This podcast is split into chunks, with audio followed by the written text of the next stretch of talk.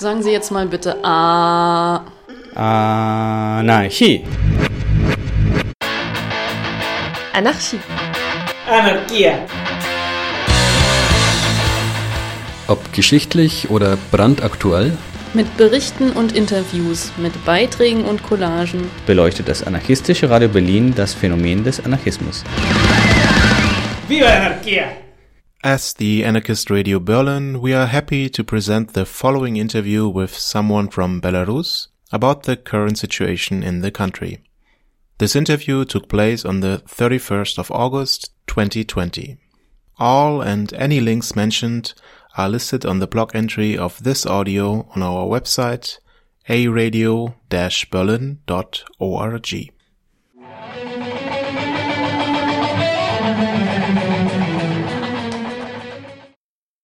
We're having a talk with someone from Belarus uh, to get some insights into what's going on in the struggle there in the country. Um, first, would you like to introduce you in some way that is comfortable for you? If maybe there's any associations you want to mention, or maybe you want to talk about where you're located or what your political leanings are?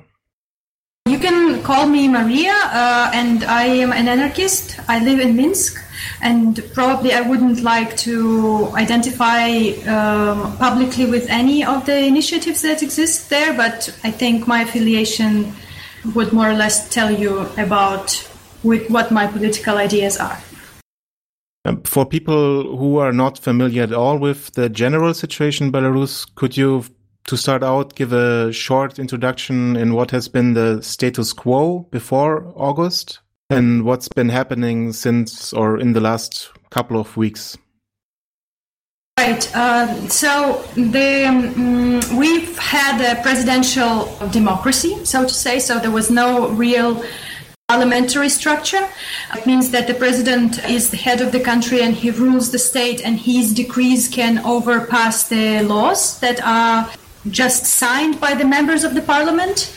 And uh, there's uh, in this parliament there are no opposition members at all, and it means that basically he has uh, all the all the powers, including he's controlling the judiciary, uh, the police, of course, uh, and all all branches of uh, of the authority. The country is very centralized, so we don't have any. So cities or municipalities do not have their own. Um, or some, something like this. Basically, everything is being what what they have to do is being told uh, from the center, from Minsk. And Lukashenko uh, is the president. He came to power in 1994, just cl- um, closely after the collapse of the Soviet Union, and he created this strong authority over the years. So he first changed the constitution, which allowed him to um, to be um, it, uh, to run for the president unlimited number of time. So now it's his sixth term in power, and uh, he has been in power for 26 years. And um, basically, this time the election took place in August this year, and this time he again allegedly won uh, the elections, so he got more than uh, 80% of vote. I think this is uh, even, it looks like um, one of the biggest uh, rate for him because previously he could have had like 78 or something like that. And most of the elections, uh, apart from the first one, where, where he was actually elected democratically and most people actually supported him, all the further elections were not recognized by the uh, international community as legitimate. So on the, the only uh, countries that recognized it were Russia and uh, some other Eastern authoritarian regimes. So basically this year it happened the same, like uh, nobody was thinking that he would be giving away his power, but unlike all the last times, the population started to uh, revolt against it. Can you describe a bit more in detail the character of the revolt? Because, for example, in Germany, we see a lot of like the mass media talking about peaceful protests of tens of thousands of people. But uh, yeah, maybe you can go into the character of, of the revolt. Um, what are all the different uh, types of things that happened? Right. Uh, I think uh, to start with, we should uh, remember a little bit before the elections because this electoral campaign was uh, very much different from all the, the previous ones. Because for the first time, also by coincidence, I think most of the systemic opposition, like the opposition who has been there for years and actually is quite marginalized and no it, it really doesn't it cannot uh, canvas so much people uh, it cannot attract uh, followers so it wouldn't it, it I think if they participated in the elections this year, the elections might have been going on like always. But unlike uh, all the other times, most of these people were arrested even before they could get registered. So they were arrested for minor crimes, and uh, they were put they were put in jail, and most of them are still in jail. But Suddenly, um, there were about 11 candidates who wanted to run for presidency, including different bankers, uh, businessmen, people who are managing the IT sector in this in the country, and uh, there was also one person from from the opposition, but he would not be the party uh, member, but rather a person who would have his own blog or uh, a YouTube vlog. So he was uh, actually quite popular and maybe quite active on social networks. So in the end, there were three main uh, candidates that got many signatures. Uh, this was the, that blogger. Then there was a, a very rich banker and another one was a, a, manager, a former manager of the IT sector. So basically, these people were a little bit from different stratas of society, but all of them are quite, I would say, quite neoliberal, mo- mostly pro-European, I would say, but not necessarily totally anti-Russian. Uh, like usually, the opposition in our, in our country is very anti-Russian. Uh, and these people were like just they, they were not able to actually say anything like what they wanted because they were all one by one put in jail on different crimes. And the two people were put in jail and the other one was uh, not registered. So basically it created because these people were not from the opposition so they got quite quite um, a lot of followers because they yeah because they were people that there were people who would support them from the IT sector. There are a lot of small, like petty bourgeois people, and uh, for example, for the many people from the simple population will also support uh, because they saw that suddenly there is a face uh, that is not necessarily. Um, conservative, like many opposition leaders from before, and uh, that these people looked like they could change something and uh, many of these people were used to be uh, they used to occupy some diplomatic positions before. So they looked like they could run the country. And basically what happened is that lukashenko started his usual um, tactics. So he started just repressing everybody. And before he used to do it after the elections and now he just started doing it two months before. And it created unlike all other times it created a lot of protest so people started silently, basically protesting. So there were no actual mass uh, actions before the elections, but people started protesting the detentions, protesting the arrests of uh, their candidates. People started queuing. For example, uh, uh this protest is very legal. Um, it's like legalistic. So uh, people were trying to fight the authorities with a lot of complaints, with a lot of petitions, with a lot of uh, applications, uh, and a lot of citizens groups were rallying and so on. And of course, they were all getting rejected. And it looked like people, for the first time, they started understanding that most of the elections are falsified so a lot of new initiatives were created uh, for people who would like to observe the elections, who would like to count the votes, and of course all of them were not registered, just like all the other time. But it looked like for so, for so many people it was the first time when they suddenly opened their eyes and saw that all these years they lived in the country that doesn't give a fuck about even their right to vote. And what happened next is that because all the three candidates were either arrested or not registered, a wife of one of them uh, decided to register herself instead of her husband, and two other women, a wife of another one, and um, yeah, and the third woman was the member of the she was an agent of this this third candidate. So it, she was in his team, and basically what they formed this kind of three women picture, so to say. So they united their teams and they said, okay, we are not running for anything, but just for new fair elections. Uh, so uh, this woman who got registration as a candidate, she said, "I'm not going to, going to be uh, the president if you vote for me, but you should vote for me if you want to to if you want to, to, to for me to be elected. I will later hold another elections, and we will set uh, all the political prisoners free, and afterwards we could start a new political process."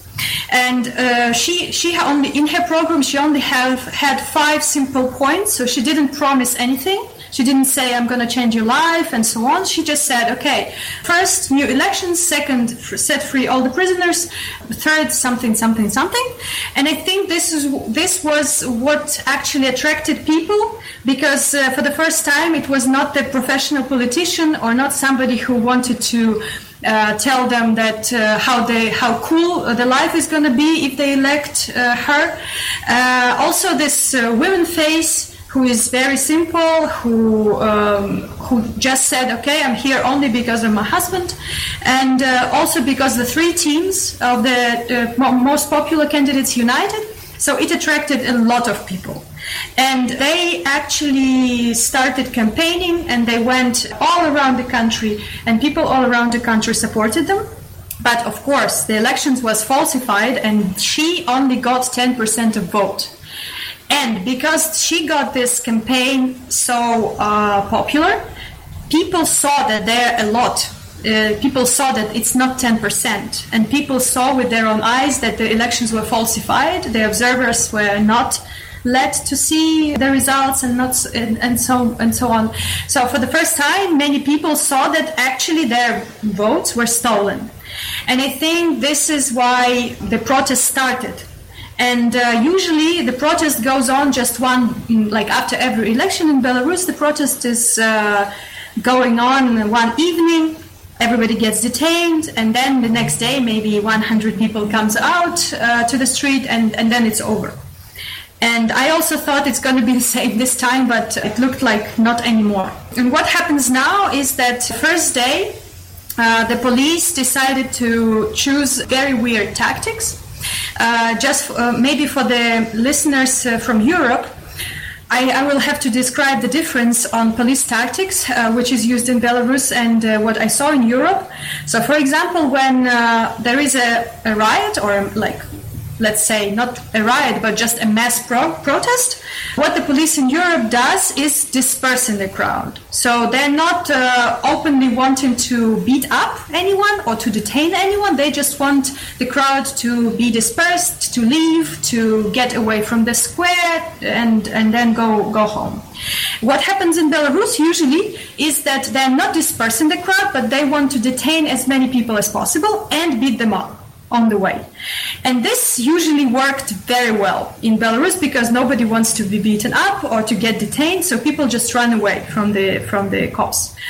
Suddenly, on the 9th of uh, August, they decided to ch- to use another tactics. They decided to use the tactics of Europe. So they brought all the water cannons, all the smoke grenades, all the uh, shock grenades, and so on and even though the people did not attack them, they started attacking the crowd and they got many people wounded.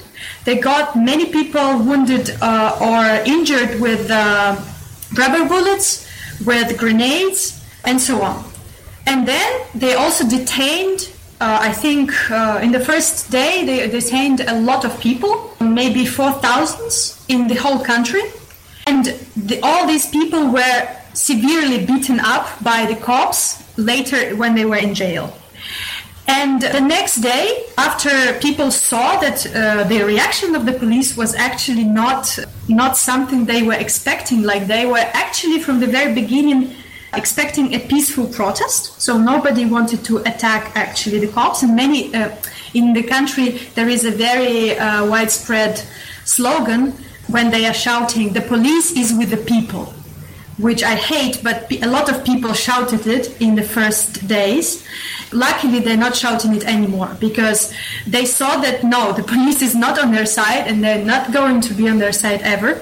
They are going to protect this one person who is paying them money. And also they are going to beat up many, many people. And um, I think more than 1,000 people got very much beaten up with uh, bruises all over the, the, um, the, the body. And uh, basically, when they came out of prison, people were shocked from all the photos, all the pictures, and so on. And I think it was for the first time when simple people who were not never uh, engaged in the politics, they saw that what the fuck is happening in this country.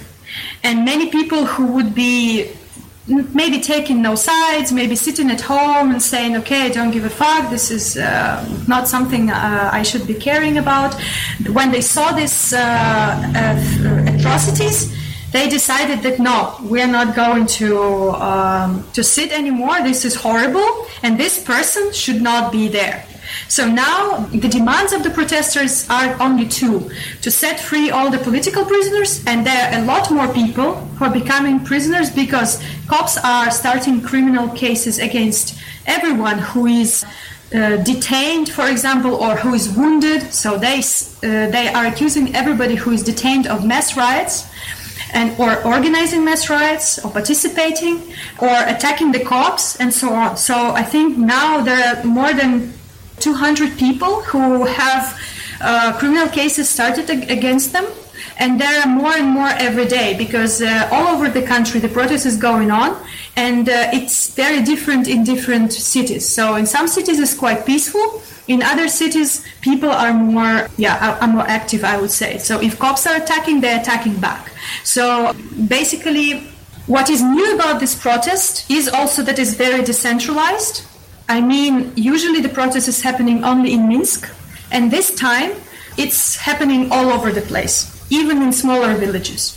And this is very much encouraged by the uh, former, by the candidates and by this uh, organized team, but also by the people themselves. So now people started uh, marching from the sleeping residential areas to the center instead of just going one by one. So they're getting into groups, uh, they're hanging out in the, in the places where they live, and they then go together. Um, and this happens in every city. So it doesn't let um, um, the authorities to put all the police in one city and then cut down the protests. So the police have to be everywhere and to control everything, and it can't because um, there's not so many police. Uh, so they started using also the army, so some anti-terrorist units, and so on. Do you think that the, the Corona crisis and the last months of economic stress also had some were some some kind of driving force behind this, or is it something that you really don't see having much effect? everybody is talking about this as one of the factors. Well, I, I I'm not an analyst so much, but I can say that it actually played a role because um, unlike in Europe, Lukashenko decided not to impose any limitations. We didn't had any lockdown or, or even any quarantine anywhere. So there were no general call for wearing masks there were not general call for stopping working or trying to work uh, off um, from home, for example. So because Lukashenko decided to save the economy instead of saving people, and uh, myself, I actually I didn't like, for example, the measures that were introduced in Moscow, where people couldn't leave, leave home without a special pass, which allowed them to control everybody who, li- who lives uh, somewhere and so on. So I wouldn't like to be in the situation where I have to give away my address to cops. So uh, I'm actually fine with uh, how uh, Lukashenko handled the coronavirus. But of course, uh, he handled it like the state in general didn't work well. So they didn't give the doctors and the medical staff all the equipment. So most of the equipment were, was bought by, by the people there's two different sides of the coin. First, people were dissatisfied with how he reacted, so people wanted to for him to take uh, more stricter measures, which he didn't, and he was actually saying that coronavirus is not something we should care about so much. It's the psycho shit so we don't have to care.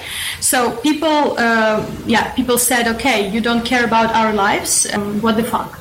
And and another thing is that people saw that there's a lot of support necessary for the medics and uh, the state didn't provide them with anything. So what's what started happening is that people started forming initiatives and groups of uh, producing equipment, of buying equipment, of transporting equipment, and so on. So uh, already then there was a, a big uh, wave of self-organization happening, and I think this was actually something that started the process of self-organizing and also dissatisfaction with the politics. Plus, uh, we should understand that of, although he uh, wanted to save the economy, the economy still was in a crisis because a lot of people lost their jobs because uh, many uh, businesses had to cut down on expenses or cut down on workers. So many people lost their jobs, especially those who work in uh, the restaurants and uh, everything that is connected with food or mass entertainment places where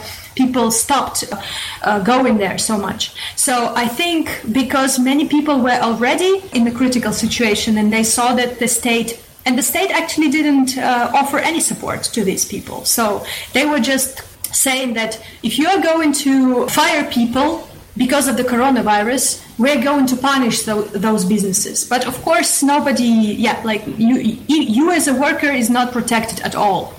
And uh, basically, I think this was also something that people didn't like. And uh, already then, the uh, Belarusian currency devalued uh, a lot. So I think this all is a process of like it's it's one process, but it's just different stages. I would say. Okay, in like other uprisings or rebellions or like protest movements, uh, for example, in Ukraine, but also in something like the Yellow Vests, there was and also sometimes still is the the threat of like right wing or even fascist group taking part in the mobilizing and maybe even they managed to take over some parts of the movement. And I'm wondering if you see any kinds of signs of something similar happening in Belarus too at the moment, or what your view is on, on this issue. Uh, well, I think uh, the difference between us and the countries you mentioned and the movement you mentioned is that uh, in Belarus, fortunately or unfortunately, there are no movements possible. Basically, he cut down on both uh, the leftists, the centrists, the right wingers. So he doesn't create anything that could be potentially a threat to his authority. So there are no. Uh, I mean, from the parties that are registered, of course, there are a lot of conservative ones, but they're so marginal. It's like they have maybe 100 members. So they're not actually influential, influential at all. And if we speak about the street groups or the people who would be more from this kind of neo Nazis or xenophobic groups. They were all, over time, they all got into football hooliganism. So there was an anti-fascist uh, football hooligans and uh, and right wingers. But the thing is that both groups were also dispersed in the last five years it means that these people were actually not mm, they could not actually make any political agenda and they didn't want so they, it was fine for them to just fight each other. But of course i can imagine that if there is this uh, vacuum of power so to say you know like when there is a space where people could potentially rise up or uh, raise their heads I can expect that, of course, there could be people who might be forming a union or I, would say that the general domestic mm, right wing views are quite widespread in Belarus, like homophobic views or people that uh, don't like anybody who is not Slav, you know. So I, I would say that uh, many young people would would support such ideas if there would be a movement like that. And this is uh, actually scary, but the thing is that for the moment in this protest, which is also something nice, I think, no group, no political group controls it or organizes it. And uh, in all of the protests, you would not see any flag, any symbol, anything that belongs to some organized group. So if you see uh, pictures where people are waving these flags, like white, red, white flag, this is just because this flag uh, was used all these years by the opposition. so now people started using it just because the simple symbol existed. But it doesn't mean that they support any of the party with a nationalist idea. This protest is not at all about nationalism or patriotism. So people are just using symbols that were already there. And if you go and visit protest, people would even have the same slogans that I heard for the last 15 years that usually belonged to the opposition. But now they just, just because people don't have the culture of protest, they use the old uh, stuff, you know? Of course, they're creating new ones, but uh, it's, it's, it's interesting how people are trying just to copy paste something that already existed and maybe transform it into something. Yeah, but like I say, I haven't seen anyone who would try to work as a group. I know that the right wing hooligans, like the uh, anti fascist hooligans, participate in the protest, but for the moment they're not pushing any of the agenda. So I heard even there was uh, some collaboration between people from different factions on fighting the cops. Like that they were saying that, okay, we would uh, not fight each other in the streets, but because we are now all together against the regime. So basically, for the moment, it looks like everybody have the consensus of Lukashenko has to resign, political prisoners, whoever they are, should be out and that's it. And I think this is something that everybody supports, and nobody pushes uh, any other agenda. Understand. Do you have any ideas on what the anarchist movement in Belarus can play at the moment in this in this situation? Um, I'm participating in the protest, and uh, just like other anarchists. And for us, it was also not the easiest times because actually Nobody's ever prepared for anything like that or for, for the uprising. I think many people actually didn't believe that something like this happened, so people were preparing for maybe one or two days of protest, and the protests are continuing. And uh, I think it's not so easy for the people who who are not used to everyday protest, which is very decentralized and which is very self-organized. And it looks like uh, what what you discuss in the morning and you plan for something for the evening. It becomes outdated in two hours just because something else happened and people decided to go there.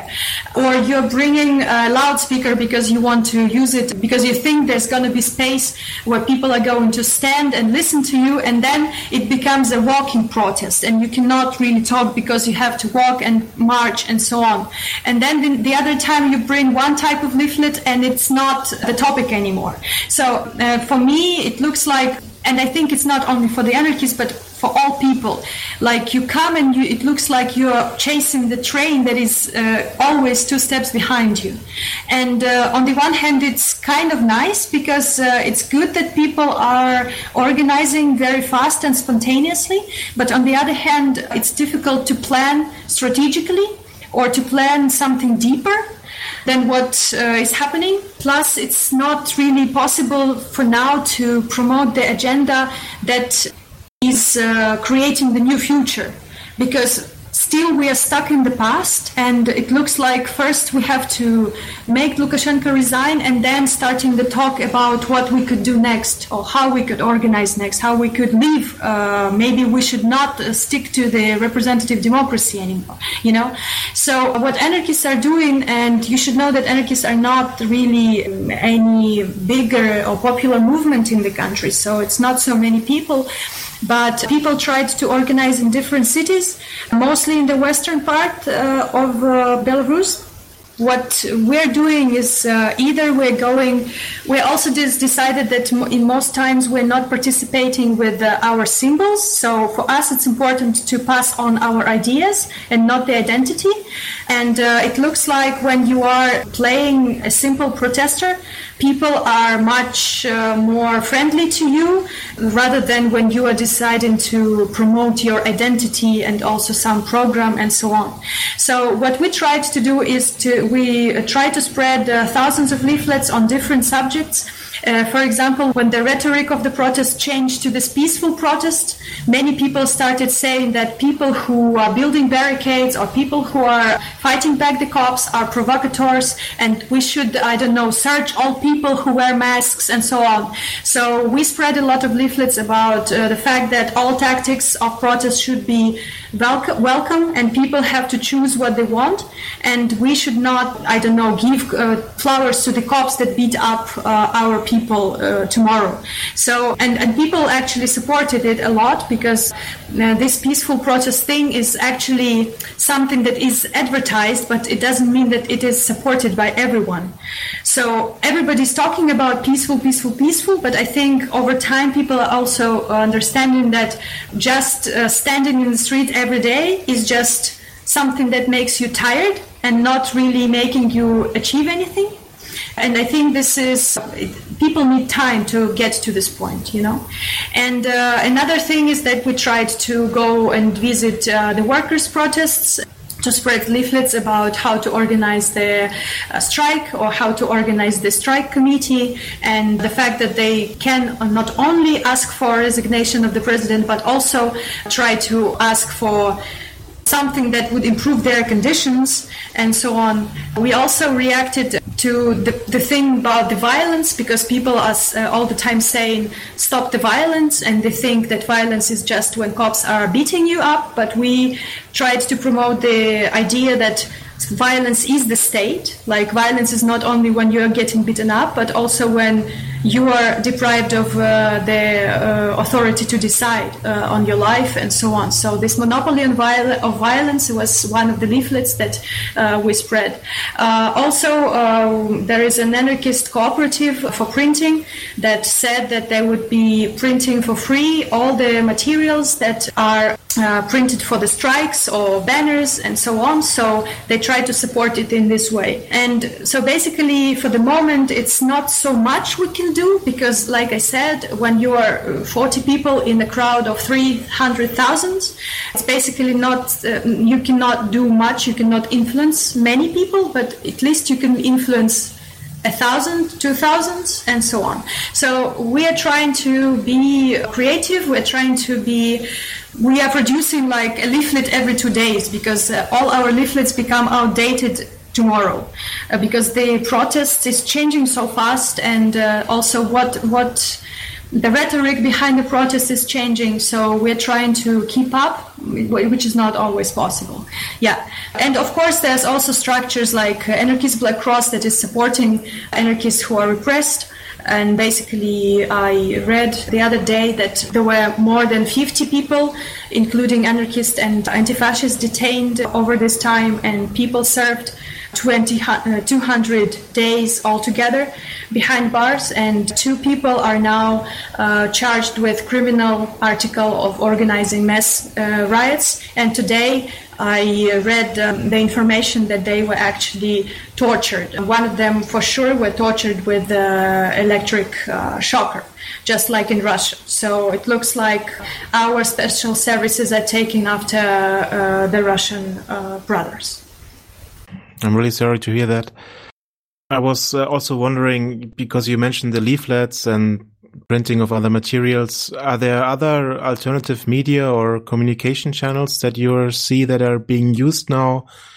Um, is there maybe also something like Telegram or digital media that plays some kind of role for the protest?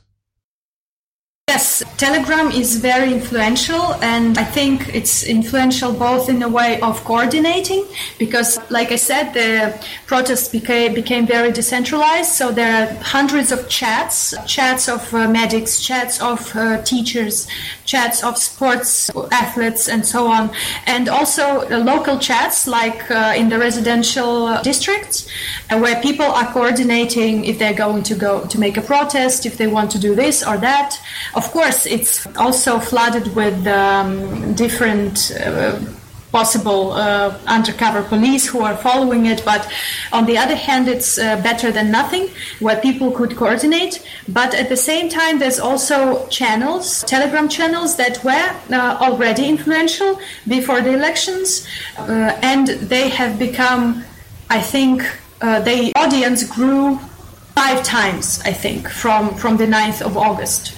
And Lukashenko tried to banish the Telegram channels and uh, tried to switch off the internet for three days, but it didn't really work. So people used uh, VPN and Tor. Uh, and I think uh, now he started to block basically the websites of 100 uh, independent media and basically now everybody is using VPN, which is very good because anarchist websites have been blocked for, I think, for three years now.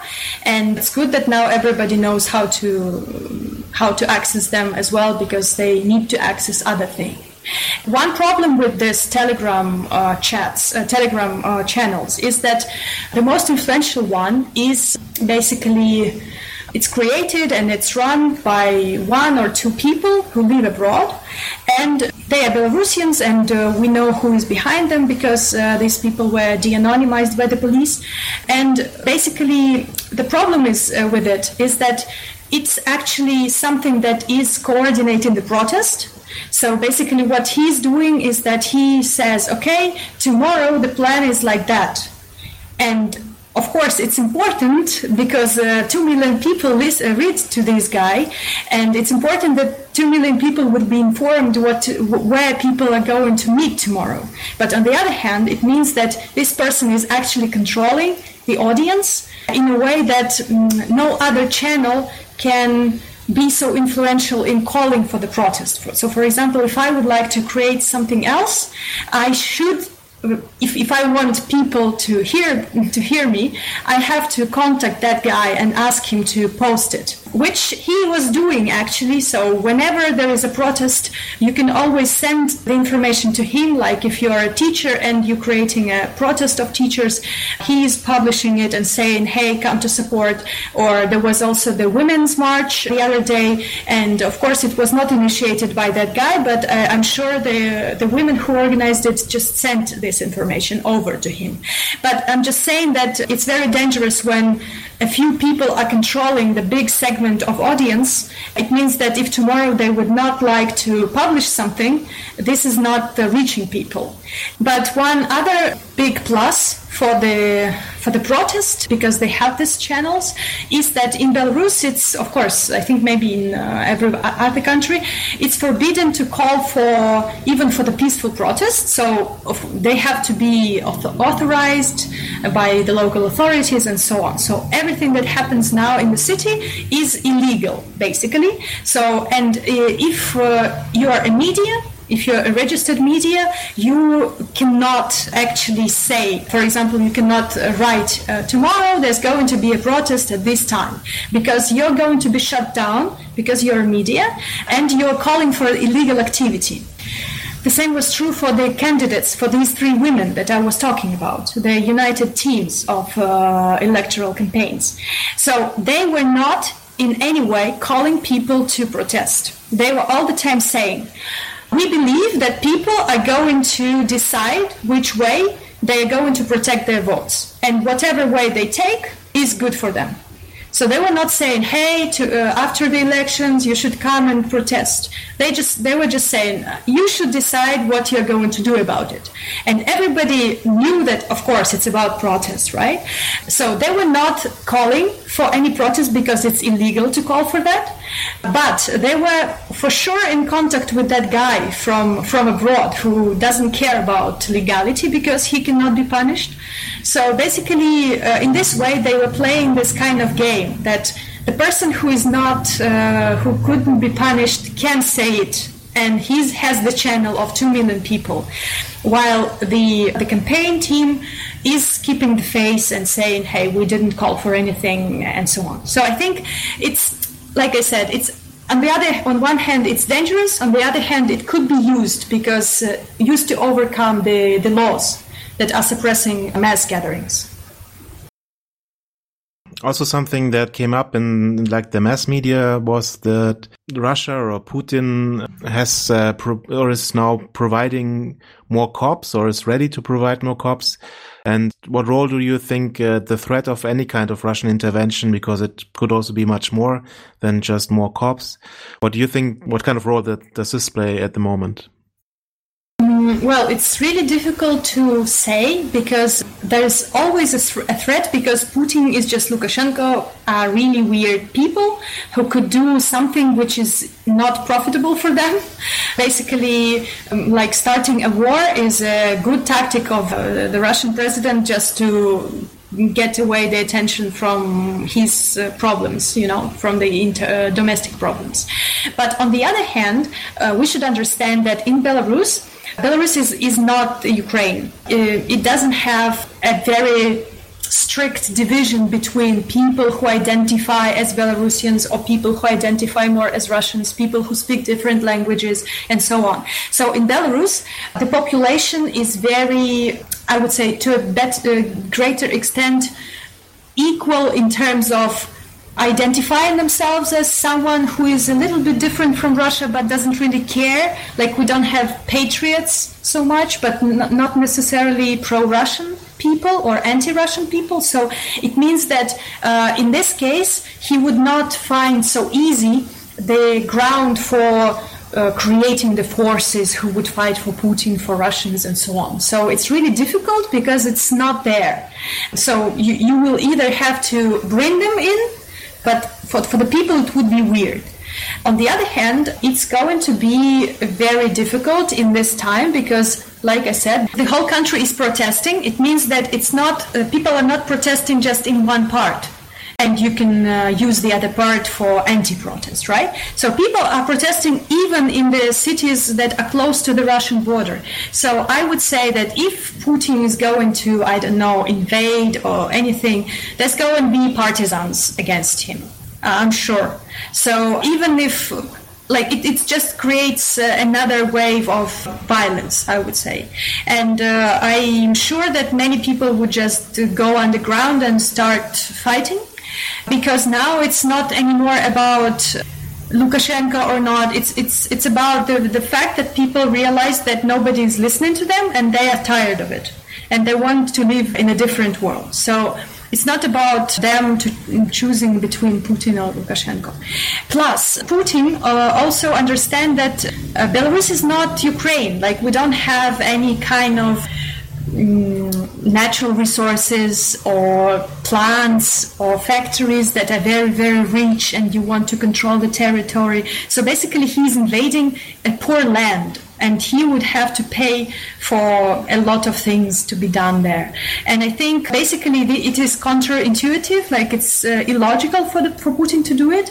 But I can imagine, of course, that Putin is stupid and he could do anything just because he thinks that um, he supports he, he, wants to support the regime not necessarily lukashenko because they're quarreling uh, most of the time. And on the other hand like i said the protest is not anti-russian. And also this uni- united uh, campaign is not anti-Russian. So they were never saying that we are going to close all the connections with Russia and be uh, want to join European Union and so on. So that this is not on the agenda. So I think Putin also sees it and he understands that he actually he can uh, later just cooperate with the new regime and, and it's going to be fine because nobody tries to cut uh, cut uh, all, all the connections.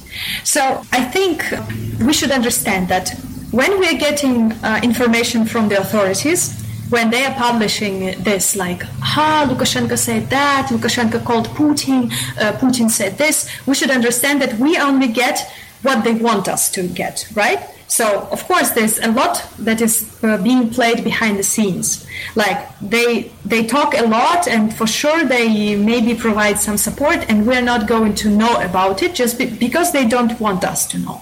But they want us to know about this new creation of the special force uh, that Russia is going to send, and I think this is done because they want to us to be worried about it. So I think that there is no actual force that is being created there. And it's just the negotiation with Lukashenko that he, that Lukashenko said, "Okay, can you just say it to the media?" And that's it. And Putin said, "Okay, yes, uh, and you should, I don't know, you should uh, think how you will pay me off."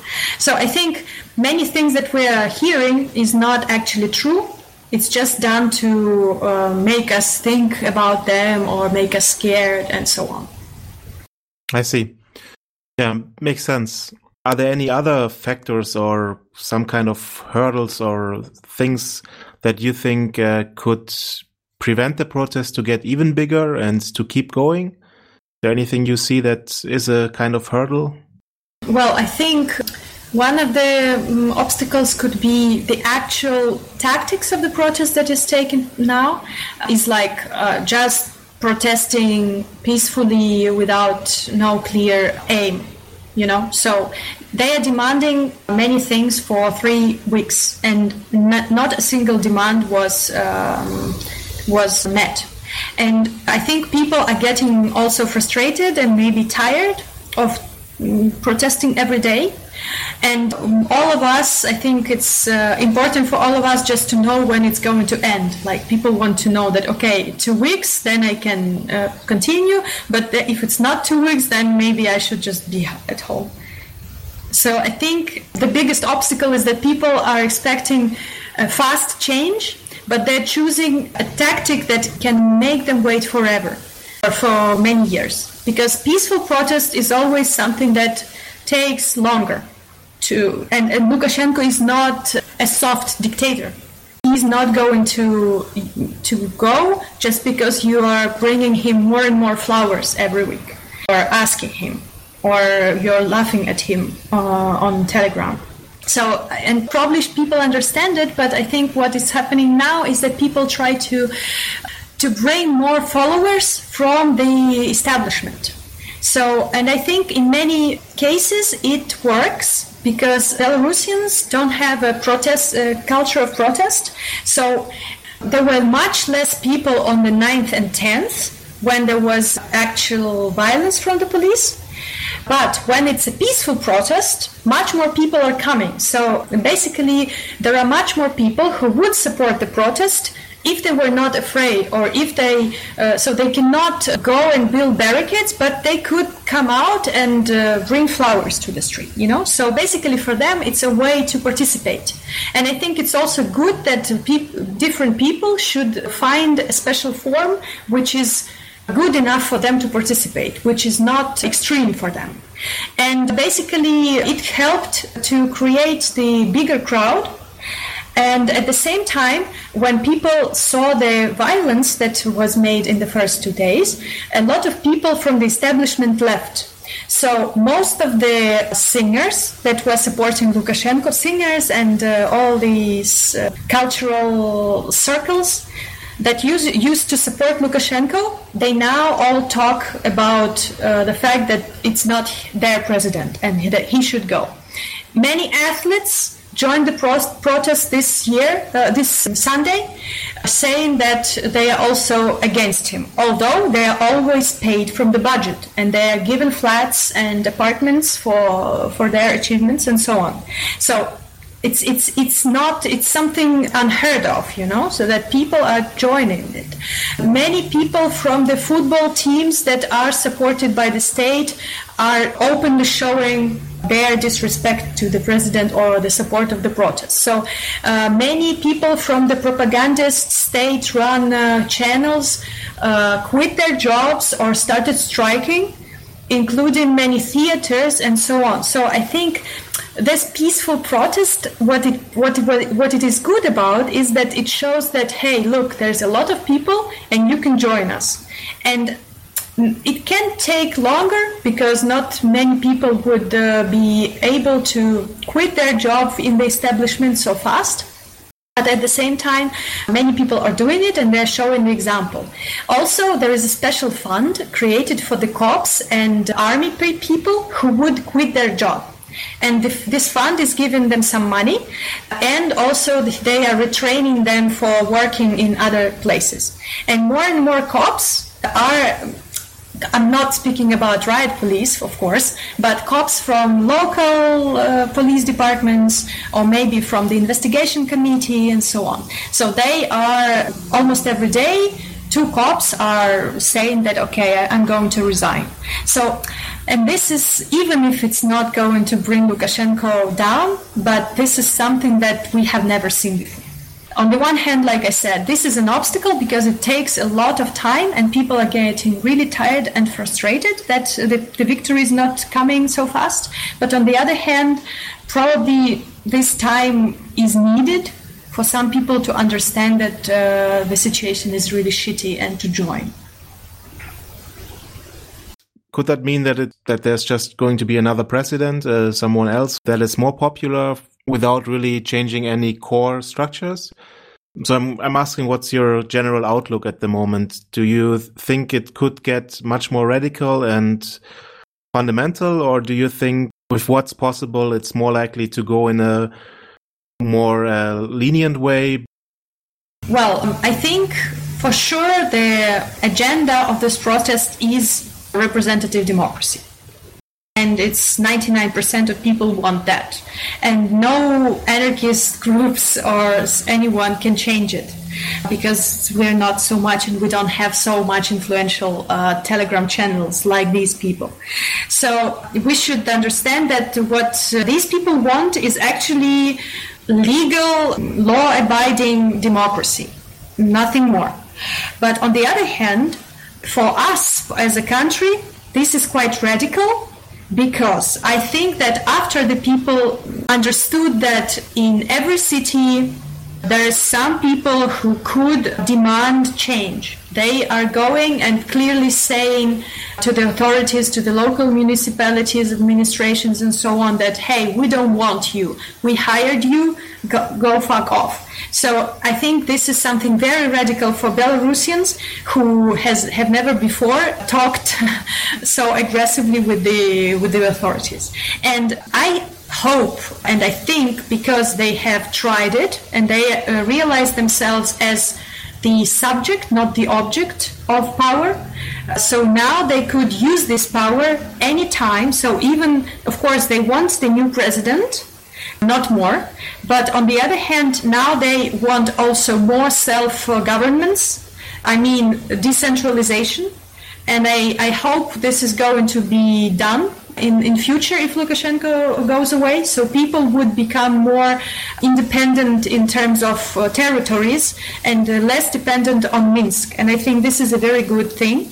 Plus, people, uh, I think now if we are creating this culture, people would be able to, whenever there is a problem and whenever they see that somebody is not going in line with what they asked for, um, they might be again protesting and demanding change and calling off uh, the delegates uh, or the uh, parliamentarians and so on. So I think this is nothing more than the representative democracy, but I think for Belarusians it's quite a big achievement already. Yeah, you, you mentioned the, the repression and also that now people are having criminal court cases. What can people outside of Belarus do to support especially the anarchist movement in Belarus. But beyond that, even what do you think is would be good things that people could do right now? Right. So I don't know if you're going to give people some links together with this uh, podcast, together with this show, because I can send you some links that uh, people could help with the money to different structures, including the structures of funding the striking workers or the structure that supports uh, all the victims of violence or people who have received fines or people who need legal support and so on. So, I mean, I, these links are working for the wider population. If I speak about anarchists, so for the moment, Anarchist Black Cross is the probably the biggest uh, way or the, like the, the easiest way to put the money into. So the Anarchist Black Cross has accounts uh, in Europe and PayPal accounts that later could be used here for providing, paying for uh, lawyers or giving people money because people lost their jobs, for example, or people who sit 15 days in jail, they cannot earn money and they then they come out and they need some uh, support. Some people need to get away from the country and they need, for example, flats if they want to get uh, rid of cops.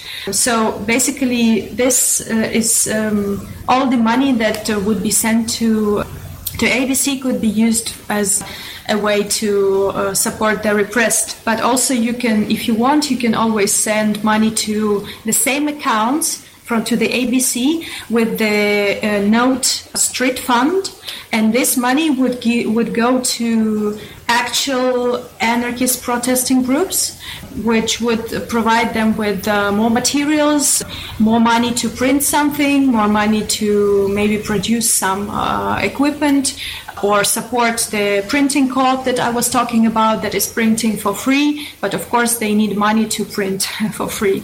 So basically there's two ways you can either support the protesters uh, with money, so then you need uh, to put a note street fund, or you can send money to ABC, which would be used for repression. Yes, uh, any links would be would be awesome if you can give them to us, and we will add them to the show notes to maybe come to a to an end, is there anything that I didn't ask or that you would really like to share that um, wasn't touched? Not anything that now comes to my mind. I think I, yeah, I covered quite a lot, and I think the questions were quite quite good. Um, okay, then yeah, thanks so much for taking the time to talk to us, and yeah, I wish you and your comrades lots of strength and yeah, solidarity. And let's stay in touch and maybe we can do this again in some time. And well after this show, and uh, yeah, if you have any more questions, you could uh, also go to the ABC Belarus website, and there's also one news uh, website that is trying to cover some news uh, from the anarchist perspective in English. It's uh, I would also give the link, and you would find it into the show notes. Awesome. Thanks a lot.